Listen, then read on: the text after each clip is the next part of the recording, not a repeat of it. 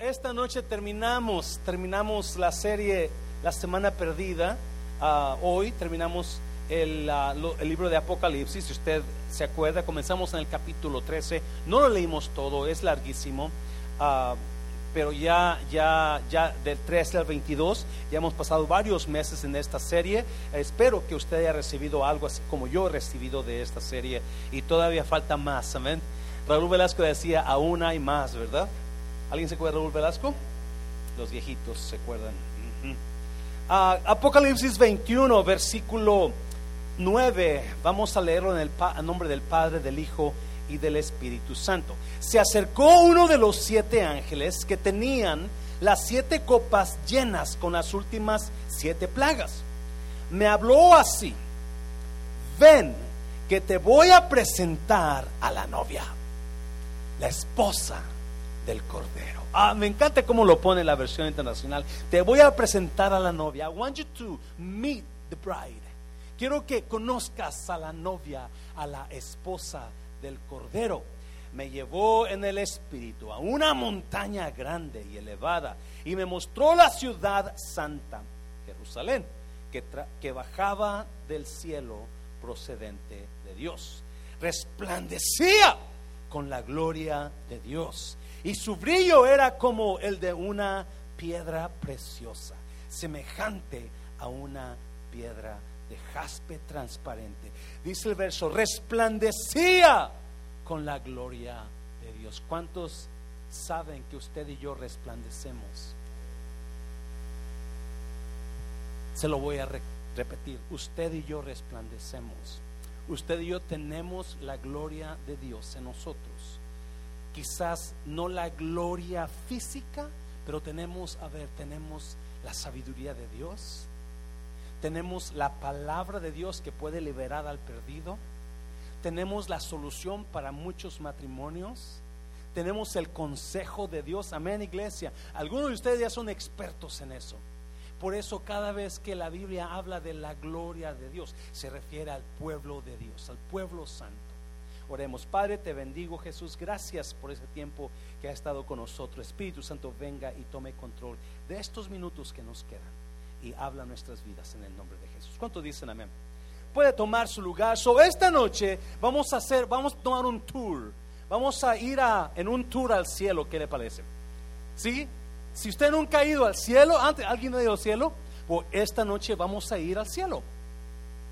Y las, si usted ha ido a un tour, los, you know, cuando hacen un tour, las personas lo hacen y le van a mostrar las cosas más importantes de esa ciudad o ese museo o el, donde usted esté yendo al tour. You know, pero hay cosas que no le muestran. Cuando fuimos a Roma, Claudio y yo, ah, hicimos un tour a la, a la Basílica de San Pedro y es- ese tour duró como seis horas. Yo ya estaba enfadado yo. Ah, puros, puros monos ahí, ¿verdad? Y, am, pero este, te, enseñan las cosas más importantes y te van mostrando y te dicen qué es, y quién fue y, toda la cosa y, y vas caminando y el, y el guía del tour te está diciendo qué está pasando y por qué esto y por qué lo otro, pero había lugares prohibidos, no podían enseñarlos, yo no sé por qué, pero ahí tenían guardias para que nadie subiera a esas escaleras o nadie pasara por esa puerta, porque hay cosas que no te enseñan en los tours. Por ejemplo, en Chinatown, en San Francisco, si usted dio San Francisco, a usted le enseñan el Chinatown bonito, pero no le enseñan el Chinatown feo, porque hay dos Chinatowns, el bonito y el feo. Y el feo nunca lo enseñan porque está feo, está horrible. You know, yo me perdí por ecuación, fui al China feo, Chinatown feo, y desde entonces no como comida china. Se me- No, sí comí después, pero duré meses sin comer comida china por lo que vendían ahí. So, esta tarde vamos a ir a hacer un tour al cielo, y yo le he puesto esta, you know, a, esta prédica, creo que le puse eso, tomando un tour en el cielo casi mucha gente no predica del cielo porque es un poco difícil. Ah, capítulo 21 y 22, hay mucha controversia en algunas cosas, pero yo le voy a decir lo que está escrito, porque algunas personas creen que capítulo 21 y 22 deben de tomarse no literalmente, se debe tomar espiritualmente solamente, pastor.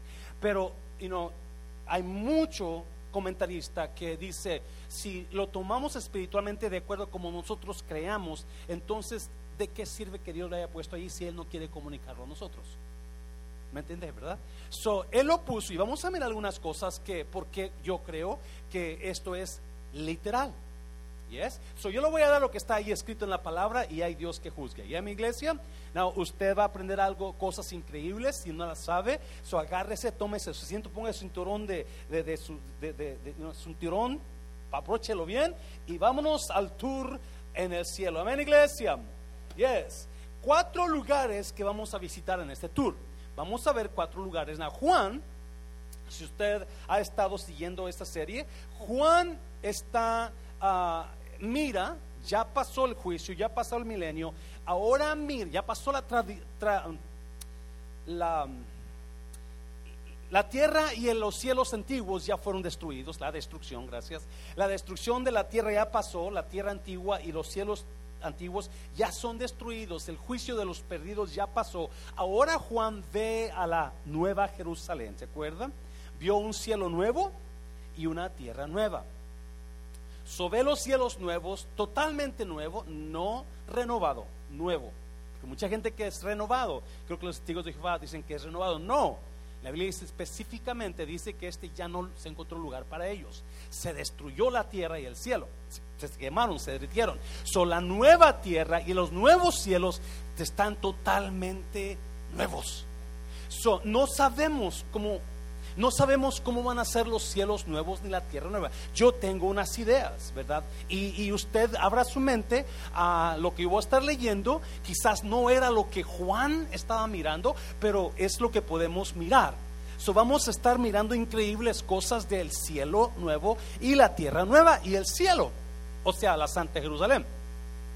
So, ah, hay cuatro lugares que vamos a visitar específicamente. Y en esos lugares vamos a ver otras cositas ahí escondidas que lo van a sorprender. ¿Y es iglesia? ¿Está aquí iglesia? So, número uno, Juan dice que miró a la Santa Jerusalén, la Nueva Jerusalén, descender del cielo. So, vino del cielo a la tierra. So, el cielo es el tercer cielo, la habitación de Dios, pero de los heavens, from heaven above, God came down to earth la Santa Jerusalén descendió a posar en la tierra. Y Juan, el ángel, le dijo, esa es la esposa, la novia del Cordero. Cuando Juan la ve, él la explica así por lo preciosa que está el lugar lo bonito que está el lugar. Y él enseguida se recuerda de quizás su esposa cuando se casó y bajó el altar con su vestido blanco y alhajas y, pintura y preciosísima. So, enseguida, so Juan, el ángel le dice, ven, te voy a presentar a la novia. Quiero que la conozcas. I'm going to take you on a tour so you can meet the bride. Te voy a llevar en un viaje corto para que conozcas a la novia. Yes? Taking you on a tour. Y enseguida, versículo 12, mira. Versículo 12, ¿qué dice? Tenía una muralla. So, primeramente, dice que estaba la gloria llena de la gloria de Dios. Y enseguida comienza la descripción. Solo primero que Juan ve, dice, tenía una muralla grande y alta y doce puertas custodiadas por doce ángeles, en las que estaban escritos los nombres de las doce tribus de Israel. Trece. Tres puertas daban al este, tres al norte, tres al sur y tres al oeste. Catorce. La muralla de la ciudad tenía cuántos cimientos? Doce cimientos en los que estaban los nombres de los quienes, en los que estaban los nombres de los quienes, los doce apóstoles del Cordero. So, el primer alto que hacemos en el tour es en la parte exterior de la ciudad, en la parte de afuera. ¿Y qué hay en la parte de afuera? Hay un muro que la rodea y es un muro grande y alto. Y ese muro tiene cuántas puertas? Tiene 12 puertas, 3, 3, 3, 3. Y ese muro tiene cuántos cimientos? Doce cimientos. So, ¿por qué los muros? Número uno, pone el número uno. Número uno dice, la parte exterior tiene un muro para que nadie que no deba entrar entre. So, la Santa Jerusalén, el cielo, tiene un muro. No, acuérdese de eso, porque acuérdese, vamos a ver cositas ahí que quizás usted no ha escuchado o no conoce. So, tiene un muro y la razón de los muros es para que, en aquellos tiempos, para que qué? Para que el enemigo no entrara, ¿yes? Para que la gente que no debiera entrar no entrara. Y por eso, si usted notó, hay 12 puertas, 12 gates. Y en cada puerta, cada puerta está guardada por quienes? Por ángeles.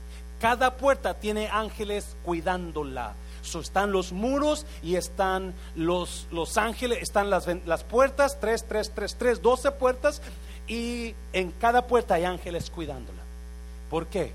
Para que no entren personas que no deben. Mm, póngase a pensar en eso sola ciudad. No, lo que me impactó a mí es el versículo 14, que dice que y tiene cuántos cimientos? Doce cimientos. ¿Y cuál, qué nombres tienen los cimientos? Los doce apóstoles. Oh, wow, y eso me impactó. Me impactó. ¿Por qué? So, ¿Quién estaba ahí? El nombre de Pedro, Juan, Santiago, Mateo, Judas, Marcos, Rafael, dice aquí Rafa. So, póngase a pensar, ¿por qué? So, está la ciudad, está, ahorita vamos a mirar las dimensiones de la ciudad, pero es el cielo, el cielo es una ciudad. El cielo es una ciudad y se llama Nueva Jerusalén. Ahí es donde vamos usted y yo a ir ahí es donde vamos a pasar la eternidad, primeramente Dios. Amén, iglesia. Si usted no cree, que va a pasar la eternidad allá, usted tiene un problema muy grande, pero ahorita se puede solucionar. ¿Yes, iglesia? Yeah. So, pero esa ciudad tiene unos muros grandes y altos. No dice la medida de la anchura, pero sí dice la medida de la altura de los muros. Algunos creen que la medida de la anchura y la altura era igual. Son 200 metros los muros de alto, alto. Son, pero lo que me impacta es el capítulo, el versículo 14. ¿Por qué los cimientos tienen los nombres de los apóstoles? ¿Mm? ¿Por qué los cimientos tienen nombres? Bueno, vamos a Efesios capítulo 2, si lo puedes poner ahí, por favor. Efesios capítulo 2. Por lo tanto, Pablo hablando, ustedes ya no son extraños ni extranjeros, sino conciudadanos de los santos y miembros de quién? De la familia de Dios. Nosotros pertenecemos a ese lugar. Y versículo 20. Edificados sobre qué? ¿Sobre qué? Sobre el fundamento de los quienes, de los apóstoles y los profetas, siendo Cristo Jesús mismo la piedra principal. ¿Por qué los nombres de los apóstoles están en los cimientos de la ciudad? Increíble honor que agarró Pedro, Juan, uh, Judas, Santiago. Increíble honor porque bajo los apóstoles se fundó la iglesia. La iglesia fue fundada bajo la enseñanza de los apóstoles, la enseñanza apostólica del, ah, Nuevo Testamento. Fueron, Jesús los aventó y ellos se encargaron de comenzar la iglesia. Si usted ha leído Hechos capítulo 1 y 2 y 3, se da cuenta que la iglesia comenzó en Hechos. La iglesia comenzó, la verdadera iglesia comenzó con los apóstoles, comenzó con personas ignorantes. Ouch comenzó con personas pecadoras, comenzó con personas ladronas, comenzó con personas de baja reputación. Esa es tu Cristo, iglesia, que agarra lo más vil y te levanta y te pone en lugares que nunca pensaste llegar. Nunca pensaste que tú ibas a ser alguien y Dios te levantó y te hizo alguien. Nunca pensaste que iba a hacer esto, pero Dios te levantó y te hizo esto. Pedro, un analfabeto, no sabía, no fue a la escuela, no sabía leer ni escribir. Pero ahí está, porque a Dios no le importa conocimiento. Oh, solo te lo puedo. Dios no le importa conocimiento. No me entiendas. Conocimiento es importantísimo, pero sale sobrando a la, al corazón de Dios. Porque lo que importa es tu relación con Dios y tu humildad delante de Dios. Y Pedro era él, un analfabeto, que la gente lo miraba y cómo este hombre sin letras y del vulgo puede, puede hablar así. Judas igual. Juan igual, gente completamente, totalmente de lo peorcito de la escoria. Y Jesús los agarró y puso sus nombres en el fundamento. No solamente pared, no solamente parte del techo, pero los que sostienen la gloria, los que sostienen la casa principal de Dios, son los fundamentos de Cristo. Dáselo fuerte Señor, iglesia, dáselo fuerte. So, acuérdese de eso, por favor. Esto tiene mucho que ver, no me puedo meter ahí por el tiempo, pero rapiditamente. ¿Por qué bajo el fundamento de los apóstoles y profetas? Capítulo 15 de Hechos habla de una carta, lo he hablado algunas veces, donde algunas iglesias en Samaria llegaron unos falsos profetas a decirle a los pastores de esas iglesias que las personas no podían ir al cielo a menos que se circuncidaran. Y los pastores se confundieron, se le mandaron la carta a, apóstol Pedro y a Santiago y a Juan para preguntarles, ¿qué hacemos? ¿Es cierto? Ustedes dicen que nada más con la fe en Jesús por la gracia. Y cuatro cosas les dijeron los apóstoles. Después de juntarse y hacer una, una reunión, los ancianos y los apóstoles dijeron, no, no tienen que circuncidarse. Lo único que tienen que guardar es que, ¿alguien se acuerda? no adoren ídolos, ¿qué más? No comer sangre, ¿qué más? No fornicar, guárdense de la actividad sexual mala. Tú no estás casado, no hagas relaciones, no tengas relaciones con nadie que no esté casado o que esté casado. Si no está casado, no tengas relaciones. Hmm. Period. ¿Y qué más? Y otra cosa. ¿El ahogado ya dijeron? Y no comer ahogado, carne de ahogado. Cuatro cosas cuatro cosas. No tener relaciones sexuales prohibidas, no comer ahogado, no comer de sangre y no adorar ídolos. Cuatro cosas. No tienes que, pero le hemos agregado tanto. El fundamento de los apóstoles es eso. Si no cree, vaya a capítulo 15 de Hechos y léalo. Ese es el fundamento del apóstol. Cuando vienen sabatistas a mí, cuando vienen personas, testigos de Jehová, y me dicen, esto está mal por esto, ¿y qué es esto? ¿Qué? Y, y le saco, el, no, pues es que eso, porque no, ese es el fundamento de los apóstoles.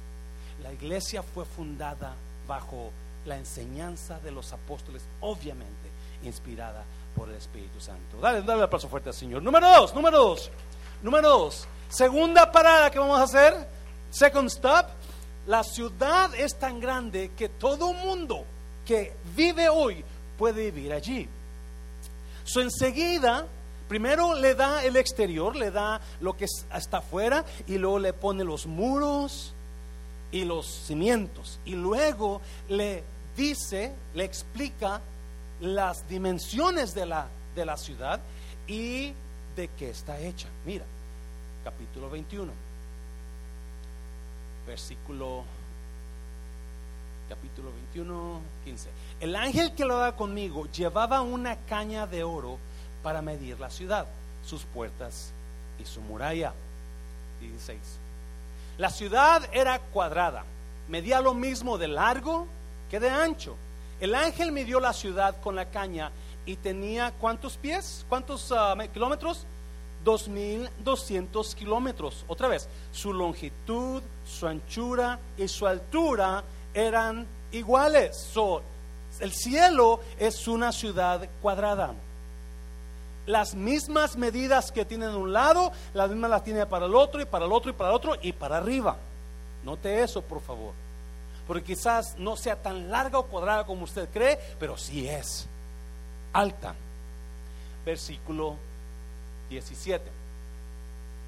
Midió también la muralla y tenía 65 metros según las medidas, o 200 pies. Según las medidas qué? Según las medidas qué? Humanas que el ángel empleaba. So Juan se asegura que nosotros entendemos, esto es completamente real. Esto está basado en lo que tú conoces. Esto es literal. So le da las medidas de, las, de, la, de, de la ciudad y le da la medida del muro, versículo 18. La muralla, o sea, el muro, estaba hecha de jaspe y la ciudad era de, ¿de qué era la ciudad? De oro puro, semejante a cristal pulido, transparente, brilloso. Versículo 19. Los cimientos de la muralla de la ciudad estaban decorados con toda clase de piedras preciosas. El primero con jaspe, el segundo con zafiro, el tercero con ágata, el cuarto con esmeralda. No voy a meter ahí porque estaría aquí otro, otro sermón. Versículo 20. El quinto con onis, el sexto con cornalina, el séptimo con crisólito, el octavo con berilo, el noveno con topacio, el décimo con crisoprasa, el undécimo con jacinto y el duodécimo con amatista. 21.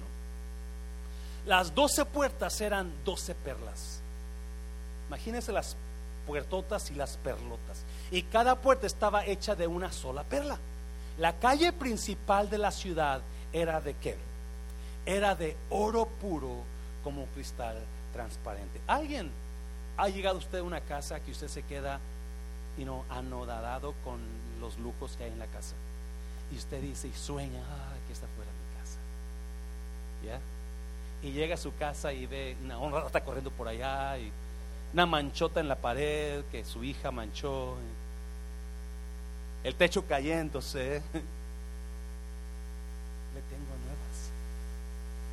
Usted va a estar en un lugar tan lujoso que nunca se imaginó un día. el carro de la manamela lo chocaron y lo iba a arreglar y me dieron otro nuevo del año mientras que lo, lo arreglan y wow, entro en el carro y hasta dice, welcome, hola, y, pone los cambios y te dice, cuidado, aquí viene un carro, cuidado, viene otro por acá, y, tú te quedas, wow. Pero en ese lugar usted va a ver increíbles cosas que usted nunca se imaginó. Vale la pena esperarte vale la pena esperarte porque hay otra gente afuera, ahorita vamos a mirar, hay otra gente afuera que quiere entrar. Y usted y yo ya tenemos entrada fácil. So, las medidas, de acuerdo a las medidas, you know, en kilómetros, obviamente ya tengo mucho que no trabajo en kilómetros, no, no, no estoy muy familiarizado con kilómetros, pero con millas sí. So, saqué la cuenta, no, no saqué la cuenta, yo la busqué, no le voy a mentir, la busqué y de acuerdo a los kilómetros son 1380 millas. De un lado, de otro lado, al otro lado y al otro lado. O 1400 millas. Una distancia de Nueva York a Dallas es un lado. Otra distancia de Nueva York a Dallas o casi California, otro lado. O más de California, más para allá, porque California es 1300 millas y el otro lado, otra distancia igual, es un lugar grandísimo, 1400 millas cuadradas. Eso es la longitud. Pero siguen 1400 millas hacia arriba. Algunos comentaristas creen que el cielo tiene muchos pisos.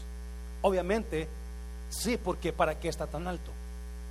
La ciudad es tan alta que si usted se para una milla enfrente de ella, nunca va a poder ver la tapa. Para poder ver la tapa, tiene que estar usted 5 a 10 millas de retirado para poder verla. La ciudad es tan alta que se va a ver de millas y millas y millas a lo lejos. Cienes y miles de millas a lo lejos se va a poder ver la ciudad. Porque esa es su altura. Now, si usted conoce un poquito de aviones, los aviones vuelan a, en pies. Y lo más alto que vuelan los aviones es de 35 mil millas, 35 mil pies, perdón, a, a, a 41 o 42 mil pies. Es lo más alto que un avión comercial vuela. Estamos hablando de algo diminuto comparado con las millas. Yo puse aquí que uh, empecé a hacer cálculos, obviamente, porque a mí me, me sorprendió la altura del cielo y estaba mirando que 1400 ah, millas de largo o de alto son 7 millones 392 pies. I mean, sube hacia, los, hacia la órbita la ciudad, sube hacia arriba, hacia su altura. y estaban preguntando si tiene tantos pies esa ciudad. Todo ser viviente que vive ahora puede llegar a esa ciudad y vivir cómodamente en ella con una casa de 1400 pies. Toda persona que vive hoy puede vivir en esa ciudad. Desafortunadamente, usted y yo sabemos que no todos van para allá. No todos. So, va a haber suficiente espacio, suficiente lugar. Acuérdese, en, el Vaticano nosotros no, no, nos, no nos dejaron ver ciertos lugares porque no lo sé. Y Dios en este caso no nos deja ver mucho más, pero sí nos da algunos puntos de interés. El exterior, la, las dimensiones de la ciudad y de qué está hecho. Y luego nos deja ver el interior. Mira, vamos, para, a mirar la, la gloria de Dios, la gloria de la ciudad. Vamos al siguiente punto. La gloria de Dios en la ciudad son el siguiente versículo. No vi ningún templo en la ciudad porque el Señor Dios Todopoderoso y el Cordero son su templo. La ciudad no necesita ni sol ni luna que la alumbren, porque la gloria de Dios la ilumina y el Cordero es su lumbrera, versículo 24. Las naciones caminarán a la luz de la ciudad. Otra vez, 24. ¿Las qué? Las naciones caminarán a la luz de la ciudad y los reyes de la tierra le entregarán sus espléndidas riquezas. 25. Hmm, sus puertas estarán abiertas todo el día, pues allí no habrá noche. 26. Y llevarán a ella todas las riquezas y el honor, otra vez, ¿de quiénes? De las naciones, versículo 27. Nunca entrará en ella nada impuro, ni los que adoran ídolos, ¿Lo lee? ¿Lo está leyendo, iglesia? So, ¿Quiénes adoran ídolos? ¿Mm? Toda persona que tiene usted ídolos en su casa, tiene santos, tiene, tiene vírgenes, tiene todo esto, son ídolos. Son ídolos. También ídolos es lo que usted hace de personas, cantantes, estrellas de Hollywood, esos son ídolos. Dinero, trabajo, esos son ídolos. ¿Y es iglesia? So, todo lo que tome lugar de Dios en su vida es un ídolo los idólatras no van a estar ahí, no van a estar ahí, ni los mentirosos, farsantes mentirosos. Amén, iglesia. si usted acostumbra a echar mentiras, acuérdese, no voy a estar, no voy a estar ahí. ¿Qué más? Sino solo aquellos que tienen su nombre escrito en el libro de la vida de quién? Del Cordero. So, la Biblia dice que cuando Dios destruyó la tierra antigua y el cielo antiguo, destruyó también las, la luna y el sol. Se quedó sin sol, ni luna, ni estrellas, la tierra. Pero ahora que hizo tierra nueva y cielos nuevos, no hay sol, no hay luna, no hay mar. Eso es una tierra totalmente distinta. La, ciudad, la ciudad está situada en donde. ¿Alguien se acuerda cuando comenzamos el versículo 19? En un, en, en un monte alto, versículo 9 creo en un monte alto está la ciudad. Obviamente, todo lo que es de Dios es alto. Se lo voy a repetir. Todo lo que es de Dios es alto, aunque sea chaparrita la persona. Toda persona que es de Dios, siempre somos más altos que los demás. En pensamiento, en perdón, en amor, en, en sabiduría. Somos más altos. Todo es altura con Dios altura con Dios. Dios nos levanta a lugares que usted y yo ni siquiera pensamos que existimos. Otra vez, porque la gloria de Dios está en nosotros. Nosotros brillamos, en, Jesús lo dijo, capítulo 6 de Mateo. Vosotros sois la luz del mundo. Y eso es tan claro, iglesia. Usted tiene poder para poder hacerle la vida mejor a una persona. Usted tiene el poder para ayudar a transformar vidas a las demás personas. Usted tiene el poder y la sabiduría para sacar del infierno a las personas que van al infierno. Por eso usted yo, acuérdese, usted no es cualquier persona. So, habla de que, de que ah, las puertas y la gloria de Dios está, está en esa ciudad, no hay sol, no hay luna. Y luego dice que las puertas nunca se cierran, porque ahí no existe la noche, ahí no existe la oscuridad la oscuridad es del Satanás. Ahí todo el tiempo es de día. Y por eso nunca se cierran las puertas. Por eso están ángeles cuidando. Y dice que las naciones van a traer su gloria. ¿Qué significa eso? ¿Qué significa eso? Que fuera de la ciudad, la Biblia nos da a entender que hay personas afuera. Hay naciones que no pertenecen en la ciudad. Hay naciones que no pueden entrar en la ciudad. Hay gente que yo no sé quién será. obviamente no voy a hablar algo que no habla la Biblia, como no, es, muy peligroso eso, pero sí nos da a entender que hay naciones afuera de la ciudad, hay gente afuera tratando de entrar, pero por eso los ángeles cuidan las doce puertas. Número cuatro, número cuatro, porque hay mucho que...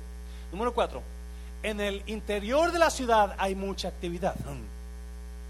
So, ya miramos el exterior, los muros, los, los, los cimientos, ya miramos la gloria, ya miramos el, el, las dimensiones y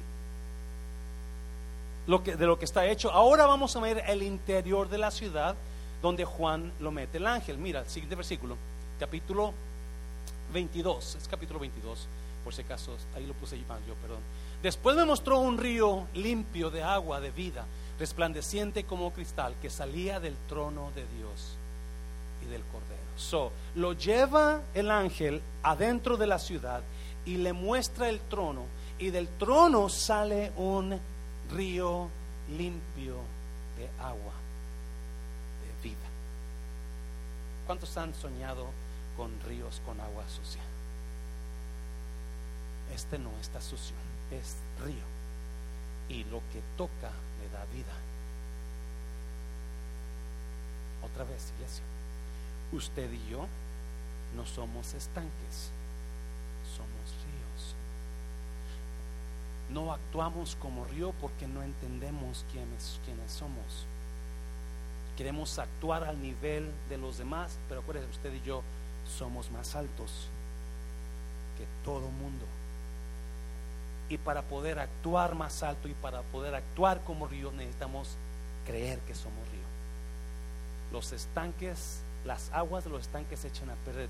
El río corre y da vida todo lo que toca. Por eso el río es un simbolismo de vida, de bendición. So del trono de la ciudad, del trono de, de Dios sale ese río y pasa por la mitad de la ciudad. Si notó, hay una sola calle principal. Principal, no sola calle, pero principal. Y, ah, y hay un río a media ciudad. Versículo 12 en medio de la calle de la ciudad y a uno y otro lado del río estaba el árbol de la vida. Mm. ¿Alguien se acuerda del árbol de la vida? Estaba el árbol de la vida que produce, ¿cuántos? Doce frutos, dando cada mes su fruto. Y las hojas del árbol eran para la sanidad de quienes. ¿De quiénes? ¿En el cielo hay enfermedad? ¿Verdad que no? So, otra vez, Obviamente estamos hablando del cielo, la Santa, el Nuevo Jerusalén. Pero la Biblia enseña que en dentro de la ciudad hay un río con agua de vida. A uno y otro lado del río hay árboles. Es el árbol de la vida. Cada mes da fruto nuevo. ¿Para qué da fruto? Para comer. Las hojas son para sanidad de las naciones pero el fruto que da es para comer. ¿Qué está diciendo, pastor? Aparentemente en el cielo vamos a poder comer. Yes. Dáselo fuerte, Señor. Yeah. No lo estoy enseñando que es una doctrina, pero es lo que nos está enseñando un poquito. So, número uno, para si usted no, no había pensado esto, de acuerdo a la luz de lo que estamos leyendo, hay naciones fuera de la ciudad, ¿yes? Las naciones que están fuera de la ciudad, ellas sí se enferman. Ellas sí van a ser maldecidas o no van a tener los privilegios de los que están dentro de la ciudad. Ellas traen la gloria de ellas a la ciudad, a Dios. Ellas vienen a traerle su gloria a Dios. Pero como ellas se enferman, la ciudad tiene el árbol de vida que va a dar fruto cada 12 meses, cada mes da un fruto diferente. Y las hojas del árbol, no el fruto, las hojas van a usarse para sanar a la gente que se enferme fuera de la ciudad, porque en el cielo no hay enfermedad. ¿Y es? Increíble, ¿no? No, obviamente, y no, pastor, usted me está contando, está dando tole con el dedo. Pues pregúntele a Dios. Porque, porque yo tampoco había visto todo esto de esta manera. Pero capítulo 19, si lo pones ahí, mijo, capítulo, ahorita vamos a regresar aquí a este versículo. Capítulo 19, adelántate. Y creo que es el versículo, no sé si es el 6 o el 9. Creo. Y luego te regresas, please.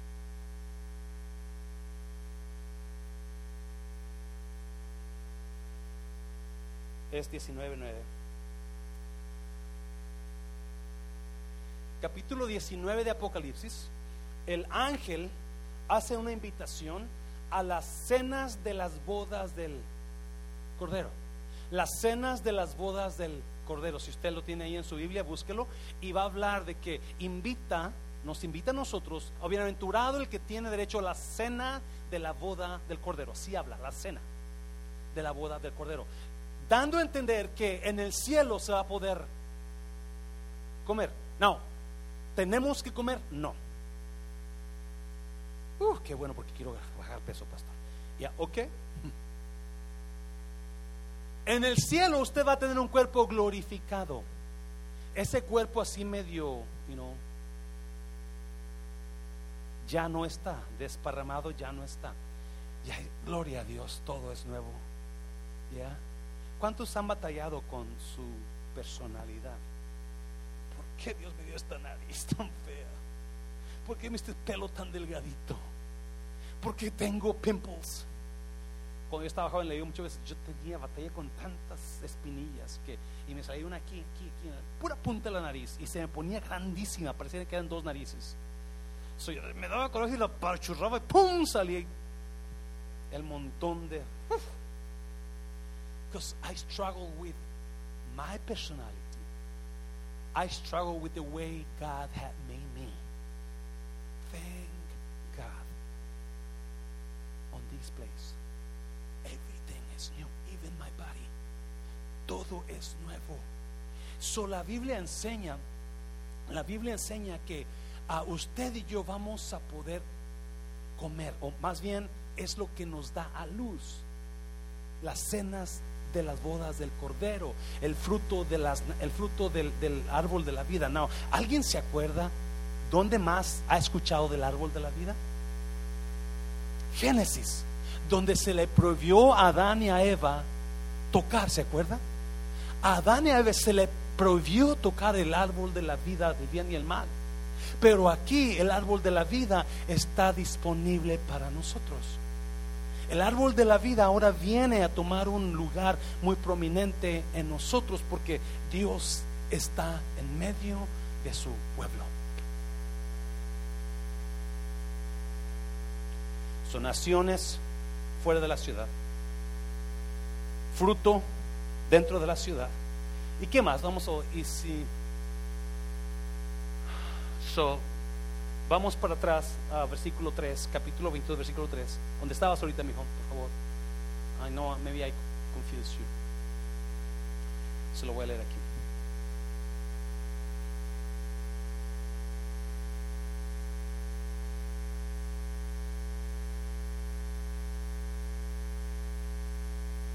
So, versículo 3 dice, y no habrá más maldición, y el trono de Dios y el cordero estarán en ella, y sus siervos, note esto, sus siervos les servirán. So, ¿Qué vamos a hacer en el cielo? No, pastor, yo mejor pero en el infierno. Allá está la pachangona, las virongas, las muchachonas. Allá está los sufrir y los gusanos comiéndote en viva, en vida. Pero aquí va a haber un, es un lugar donde hay ríos, hay fruto, hay naciones trayendo gloria y nosotros estamos sirviéndole a Dios.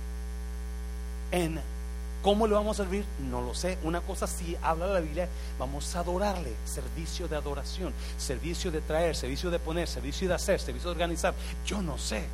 Pero estamos, vamos a estar adorando, sirviéndole a Dios. So, ese es el lema de la Nueva Jerusalén. El servicio de nosotros hacia Él. Agradecidos por lo que Él hizo y nos sacó del afuera del infierno. Y ahora estamos nosotros dentro de la ciudad. Versículo 4 y verán su rostro y su nombre estará en sus frentes. O vamos a ver el rostro de Dios. No persona en el Antiguo Testamento ni en el Nuevo Testamento pudo ver a Dios. Moisés vio su espalda nada más. Pero nadie más miró el rostro de Dios. Usted y yo lo vamos a ver. Wow. Yo no sé, yo no sé, otra vez, you no nos da todo el panorama, Juan. No nos dice que no miró, no nos dice más cosas porque le fue prohibido, estoy seguro. Pero imagínese, usted va a ver a David ahí, usted va a ver a José, usted va a ver a Moisés. Su favorito, ¿quién? ¿Alguien? ¿Su favorito? ¿Quién es su persona favorita de la Biblia? Saulo, Saulo. ¿Quién más? Josué, ¿quién más? José el soñador, uno de mis favoritos es José para mí otro Moisés, Pablo también, pero Abraham, pero a, mí Moisés, lo increíble, lo increíble, las cosas que vivió Moisés, ¿no? Poder platicar, sentarte a platicar con él, que es comiendo ese fruto de la, comiendo ahí junto con él y el café del cielo celestial y hablando de lo que pasó y cómo le hizo y, y qué sintió. Alguien me preguntaba el otro día, y pastor, ¿qué siente usted cuando Dios hace eso? Pues emoción, ¿qué quiere que sienta? Pero todo eso va a estar pasando en el cielo. No va a estar acostado, más roncando, con un piña colada a un lado. No, no, no, no. Usted va a estar sirviendo y hay mucha actividad en el cielo. Mucha actividad, naciones trayendo gloria. y todo eso, los ángeles ahí con usted. No habla más la Biblia. Vamos a ir leyendo. Y verán su rostro y su nombre estará en sus frentes. Versículo 15. No habrá allí más noche y no tiene necesidad de luz de lámpara ni de luz del sol, porque Dios el Señor los iluminará y reinarán cuánto tiempo? Por los siglos de los siglos, por los siglos de los siglos. Obviamente no habla más de la ciudad, ahí termina. Ahí termina la descripción. Ya miramos el exterior un poco, ya miramos la gloria un poco, ya miramos a los, las dimensiones un poco y ya miramos el interior un poco. Y ahí termina. Ya no nos da más. No sabemos si va a haber dinosaurios, si va a haber... ¿qué, animal quisiera usted ver? ¿No? Ese animal que usted quiere ver, no sabemos si hay... No, no sabemos. Porque ahí termina la descripción del cielo. Ahí terminó el tour. Ahora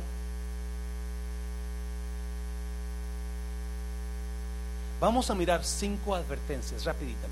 Cinco advertencias que Jesús da en el final del capítulo 22. Número uno. Lo primero que le dice, yo vengo pronto. Mira, capítulo 22. Y me dijo, estas palabras son fieles y verdaderas. Y el Señor, el Dios de los espíritus de los profetas, ha enviado su ángel para mostrar a sus siervos las cosas que deben suceder. ¿Cuándo? Pronto. Siete.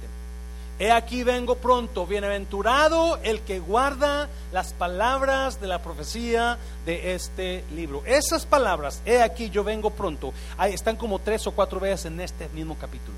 He aquí yo vengo pronto, he aquí yo vengo pronto, pronto. Obviamente, desde que se escribió eso hasta ahora han pasado más de dos mil años, los, los comentaristas hablan de que la palabra pronto en griego, traducida a nuestro español, es más bien traducida de repente.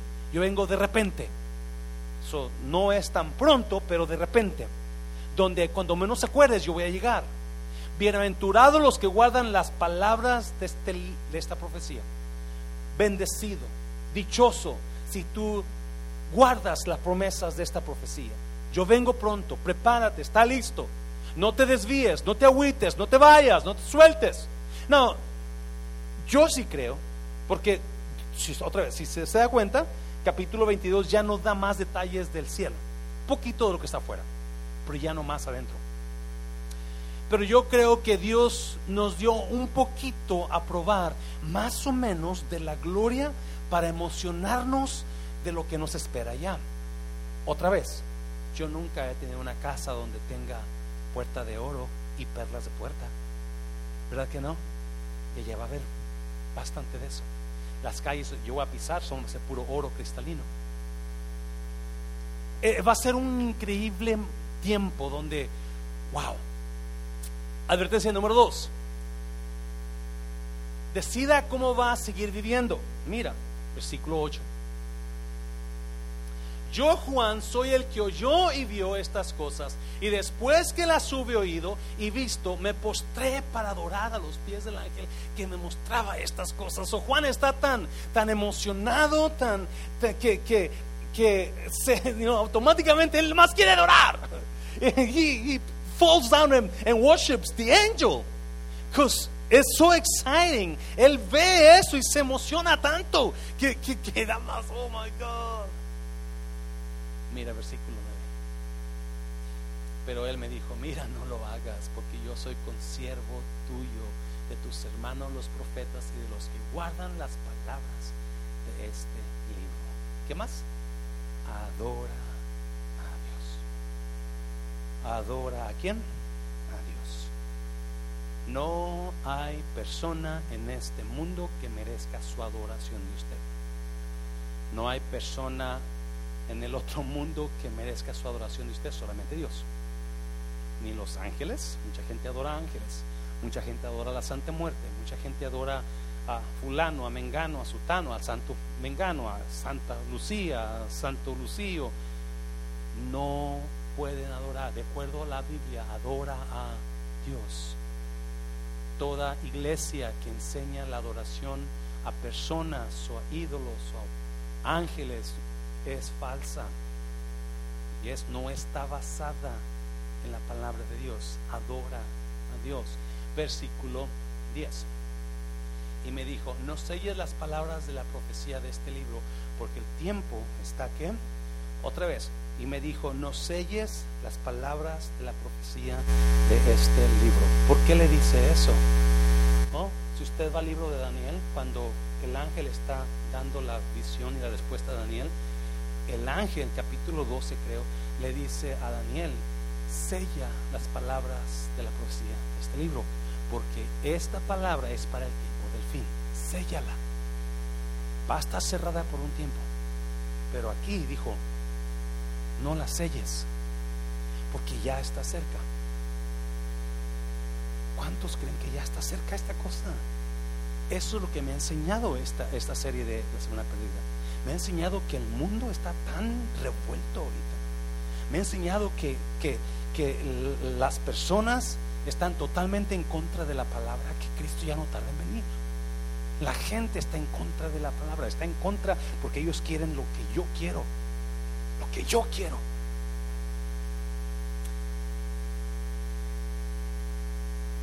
Y a veces por querer lo que yo quiero me hago, me hago daño yo mismo.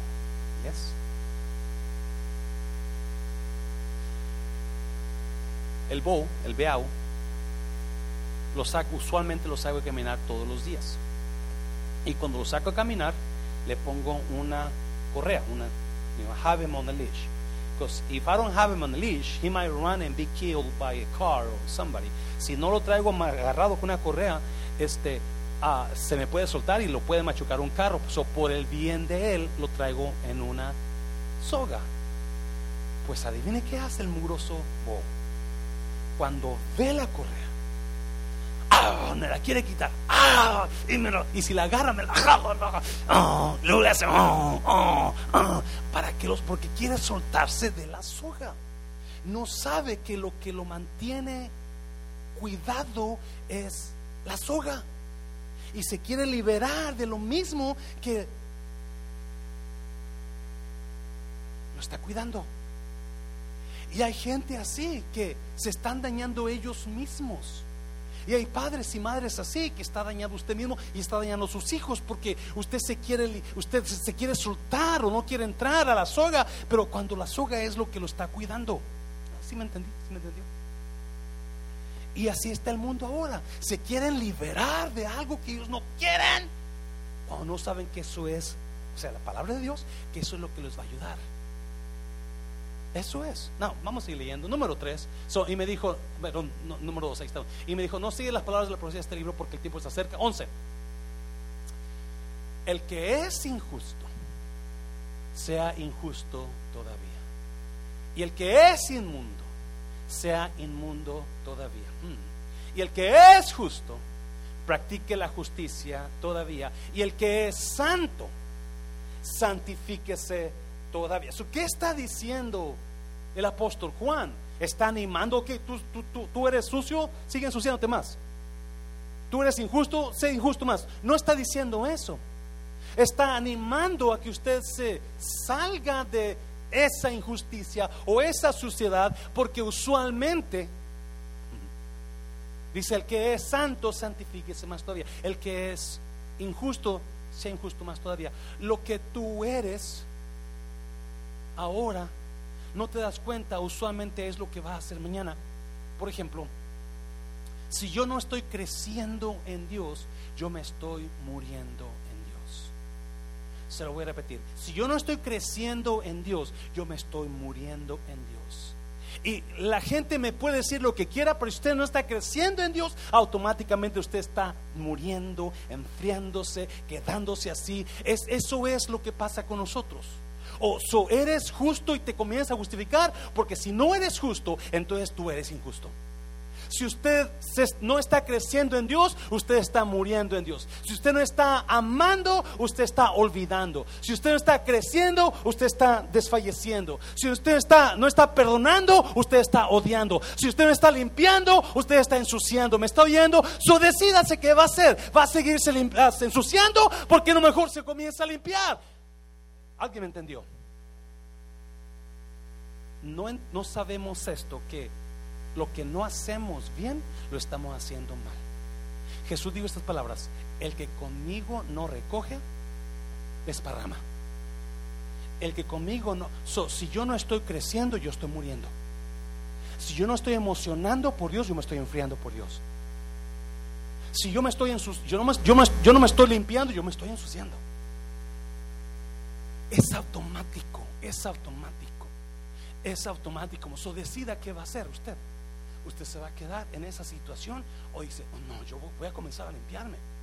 Porque el no estar, el estar neutral, automáticamente me lleva para abajo. El quedarte neutral.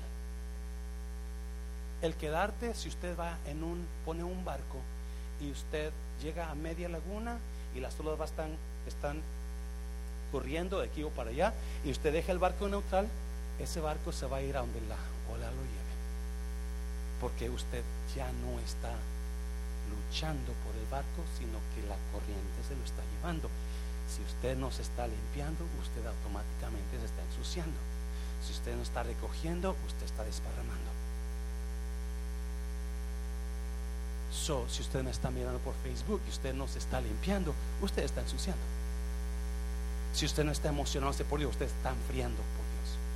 Dáselo fuerte, Señor, dáselo fuerte, por favor. So decida qué hacer. ¿Va a seguir ensuciando? ¿O se va a comenzar a limpiar? Número tres, número tres. De, decida, decídase a servir a Dios. Decídase. No, siguiente versículo.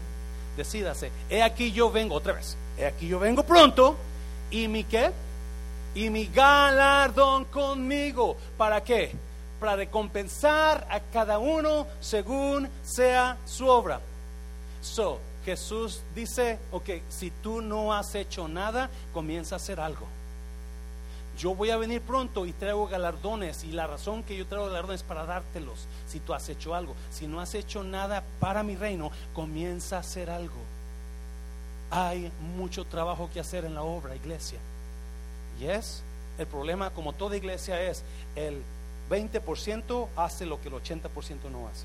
Y eso es, por eso tenemos a mucha gente cansada de trabajar en la iglesia, ya, ya, no, ya no quieren seguir porque todo lo hacen ellos. Porque el 20% hace lo que el 80%. Pastor, es que yo no sé qué hacer. Oh, hay tanto que hacer en mi iglesia. Hay mujeres que servir, hay gente que limpiar, hay niños, gente que hay necesita limpiar la iglesia, no hay gente que limpiar, ¿verdad? La limpieza es el Espíritu Santo. Hay niños que cuidar, hay instrumentos que, tocar, hay enseñanzas que predicar, hay tanto que hacer. So Cristo viene con galardones. Número cuatro, número cuatro, ya voy a terminar. No olvide lavar su ropa. No olvide lavar su ropa. Mira. Siguiente versículo. Yo soy el alfa y la omega, el principio y el fin, el primero y el último.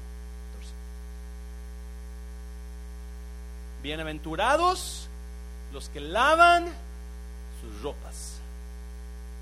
Bienaventurados los que lavan sus ropas. Bienaventurados, dichosos, mil veces felices los que lavan sus ropas para tener derecho a quién? Al árbol de la vida y para entrar por las puertas en la ciudad. Bienaventurados. A ver, pregunta. Este día, ¿cuántos de ustedes dijeron, yo necesito mejorar en esta área con mi pareja? Yo hoy he decidido a no gritarle a mi pareja así. Usted comenzó a lavar sus ropas hoy. ¿O cuántos de ustedes dijeron, hoy yo este día decido no chismear de nadie? Aunque me, me esté, oh, quiera decir cosas del pastor, no voy a decir nada. Si usted pensó así, usted está lavando sus ropas, está mejorando. O yo no sé qué, qué es lo que usted y yo no voy a caer en eso mismo. Yo no voy a caer en ese error otra vez. Yo no voy a hacer lo mismo. Me ¿Cuántos de ustedes de veras se han hecho un chequeo? Hello, ¿está aquí iglesia? Homework para usted. Vayas a su casa, siente con su pareja y dígale, ¿en qué áreas quieres? Honey, honey, bunny, corazón de melón, melón, melón, melón. ¿En qué áreas quieres que yo mejore? Yes. Mana Flor está aquí la Mana Flor. Mana Flor dice, como dice el pastor, si no le dices no se va a mejorar. Ya, si no nos dice nadie, no vamos a mejorar. Una persona me mandó, usted es esto, usted el otro, y dije, pues dígame por qué soy eso. Oh, no, pues diga, es que si no me dice, no voy a mejorar. Póngale que sí sea eso, pero si no me dice por qué soy, pues yo no sé ni, ni, que estoy haciendo mal. Necesita decirme en qué yo estoy mal. ¿Yes? ¿Ya? So vaya con su pareja y dígale, honey, ¿en qué quieres que yo mejore? Porque cuando termines yo te voy a decir, ¿en qué quiero que tú mejores? Algunos padres necesitan ir con sus hijos y decirles, hijo, ¿en qué área quieres que yo mejore? Porque si usted hace eso, va a comenzar a lavar sus. ¿Ya? Y usted no, no, quiera, no quiere cambiar de noche a No, no. Usted póngase una cosa. Ok, yo mañana comienzo a trabajar en esta área. Ok, pues tú tienes aquí una, dos, tres, cuatro, cinco, seis, 25 áreas que tienes que mejorar. Ok, tómese todo un mes un día por área y obviamente o 25 semanas porque va a ser difícil algunos de ustedes va a ser bien difícil pero, pero piense eso ¿alguna vez ha pensado eso? ¿En qué puedo mejorar? eso es lo que yo puedo mirar en la mente de Juan cuando dice lava tus ropas comienza a quitar las manchas de tu cuerpo ¿qué manchas tienes?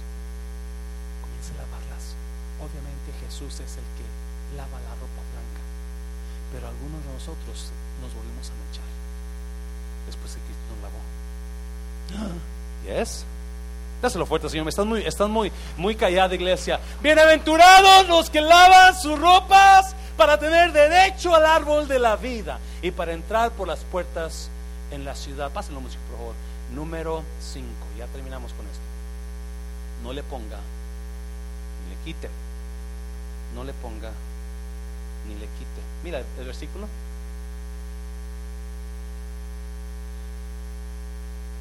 Bueno, estamos hablando de la ciudad la ciudad tiene muros de 200 metros de altura. 200 metros. ¿Sabe cuánto es 200 metros de altura? La, el muro que hizo Trump en la más alta área de, creo que es Nogales por allá, ah, mide 27 metros. El muro de la muralla china, lo más alta son 47 metros. A mí, ah, pies, perdón, pies, pies. 47 pies de altura. Este no, este mide 200 pies de altura. Y algunos creen que así como está de alto, así está de ancho. So, es grandísimo el muro. Hablamos de puertas. Y hablamos de naciones que están fuera de la ciudad. Y luego Juan habla de algo. 15. Más los, ¿qué? Más los perros. ¿Eso quiere decir que los perros no van al cielo? Eso no quiere decir eso. Los perros en la Biblia significaban personas sucias o falsos profetas o maestros. Los perros del apóstol Pedro dice que las personas que son salvas y regresan al pecado son como el perro que vuelve a su... ¿Alguien ha visto perro comer su vómito? ¿Qué significa eso? ¿Qué significa eso? Que nunca aprendes. Siempre estás haciendo los mismos errores. Nunca te das cuenta que eso es vómito. Los perros gente despreciable, gente que está haciendo lo mismo todo el tiempo, nunca. ¿Alguien conoce gente que no ha aprendido? No, mira la persona que está al lado de usted. ¿Alguien conoce gente? Mira, mas los perros estarán fuera. ¿Y quién más? ¿Y los quién más? Y los brujos, los hechiceros. ¿Qué más? Los fornicarios. ¿Quiénes son los fornicarios? Los que tienen relaciones sexuales con alguien que no es su pareja los fornicarios, gente que no está casada y está haciendo relaciones con alguien que no es su esposo o su esposa. Hmm. Los homicidas, los, otra vez, los que, los idólatras y todo aquel que ama y hace, esa gente está fuera de la ciudad, queriendo entrar. Yo no sé si están en el infierno, probablemente sí, porque la Biblia dice que cuando Lázaro y el rico murieron, el rico podía ver a Lázaro en el seno de Abraham, ¿se acuerda? Y manda a Lázaro que moje y, no, no, puedes entrar. So, la Biblia sí nos da una luz de que todo mundo que va al infierno nos va a estar mirando en el cielo. Imagínense en medio del tormento diciendo, pude haber estado yo allí y no estuve porque andaba de idólatra. Pude haber estado ahí y no estuve porque andaba durmiendo con personas que no eran mi pareja. Pude haber estado allí, pero no pude porque andaba de mentiroso. Yes. Versículo 16. Yo Jesús he enviado mi ángel para daros testimonio de estas cosas en las ¿dónde? ¿En dónde? Las iglesias. Este mensaje es para la iglesia. ¿Por qué? Para que se emocione por su lugar a donde va a pasar la eternidad. ¿Sabe usted que usted y yo no somos de este lugar, verdad? No somos de este mundo. Vivimos aquí, pero solamente estoy pasando, dice el canto. Dijo, hay tanto comentario tan tonto. Si usted acostumbra buscar comentarios en Google o en, YouTube, tenga cuidado a quien escucha. Tenga mucho cuidado. Porque hay tanto comentario antibíblico. Si usted escuchó cosas que nunca, hoy, que nunca ha escuchado, yo hablo lo que está ahí. Usted, usted lo leyó conmigo. Que para mí me sorprendieron bastantes cositas. Algunas cosas yo no estoy seguro. ¿Quiénes son esas naciones? ¿Quiénes son los perros? ¿Quiénes, los otros sí dice quiénes son, fornicarios, mentirosos y idólatras. Pero todo lo demás miramos bíblicamente. Y hay más, yo no lo sé. Versículo 16. Yo Jesús he enviado mi ángel para daros testimonio de estas cosas en las iglesias. Yo soy la raíz y el linaje de David, la estrella resplandeciente de la mañana. 17. Y el espíritu y la esposa dicen, ven. Y el que oye diga, ven. Y el que tiene sed, venga. Y el que quiera tome del agua de la vida gratuitamente. ¿Cuántos son salvos aquí? ¿Cuánto usted pagó para su salvación? A verdad. Es más, usted ni quería venir a la iglesia, pero ahora está aquí. Y ahora usted le agradece a Dios que está aquí. Imagínese si no estuviera fuera de la ciudad. Pero eso hay ángeles ahí cuidando las puertas. Versículo 18. Yo testifico a todo aquel que oye las palabras de la profecía de este libro.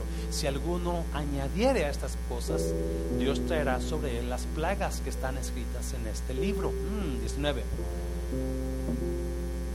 y si alguno quitare de las palabras del libro de esta profecía, Dios quitará su parte del libro de la vida y de la santa ciudad y las cosas que están escritas en este libro. No, quiero hacer un paréntesis ahí, porque Juan dice, si alguien le pone o si alguien le Pero como pastores o maestros es tan importante que nosotros demos la palabra como está escrita. Es tan importante que no tratemos de agregar nuestro sentir. Que mucha gente lo hace, especialmente gente que, que no, no, conoce, que hay quizás personas que tienen el conocimiento, que, tienen, que, que conocen la Biblia, que son puras en cuanto al conocimiento de la Biblia, pero es importantísimo que nosotros no nos dejemos guiar por nuestras emociones para agregarle cosas que no están ahí. Y últimamente, usualmente, muchos pastores, especialmente de iglesias muy grandes, tratan de ser, se meten en esa línea donde, donde es peligroso, you know, gray area, where you, you, don't, you know doesn't say, well, doesn't say that, but okay, maybe, no. Usted sabe, la Biblia no dice eso, es más, la Biblia habla totalmente distinto. ¿Por qué dijo eso? Porque la gente, Pablo, en 1 Timoteo capítulo 3 dice que en los últimos tiempos la gente va a tener comezón de oír algo nuevo. No se conforman con la doctrina que está en la Biblia pura, sino que quieren escuchar eh, algo que les que les emocione. Y eso es peligroso. Eso es muy peligroso. Si usted quiere predicar o es predicador, tenga cuidado cuando predica. O si enseña, tenga cuidado cuando enseña. Porque hay una sentencia para los que le agregan o le quitan. siempre que usted estudie, siempre asegúrese que lo que usted va a enseñar está enseñado a través de la Biblia. Siempre asegúrese que se mencionó acá también. Siempre asegúrese que ese, es, lo que la Biblia enseña, no lo que fulano de tal dijo.